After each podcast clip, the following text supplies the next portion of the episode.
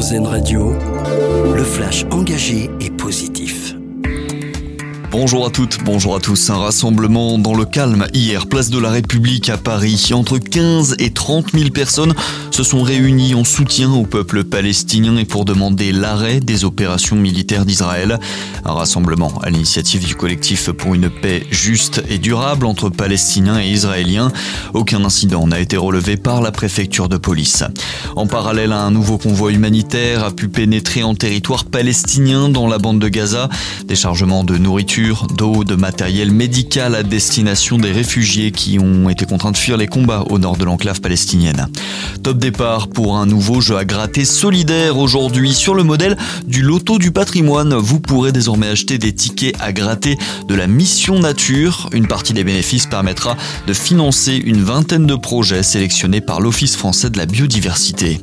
Deux icônes de la musique réunies sur scène la semaine dernière, Lady Gaga a fait une apparition au concert des Rolling Stones à New York, un featuring live à l'occasion de la sortie du dernier album des Stones, Hackney Diamonds.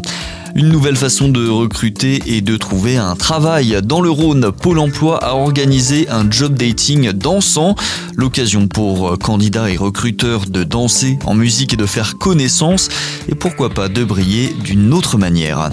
En tennis, un douzième titre pour Gaël Monfils. Le joueur français s'est imposé hier en finale de l'Open de Stockholm. Il a battu le russe Pavel Kotov en 3-7, une performance remarquable pour le tennisman de 37 ans.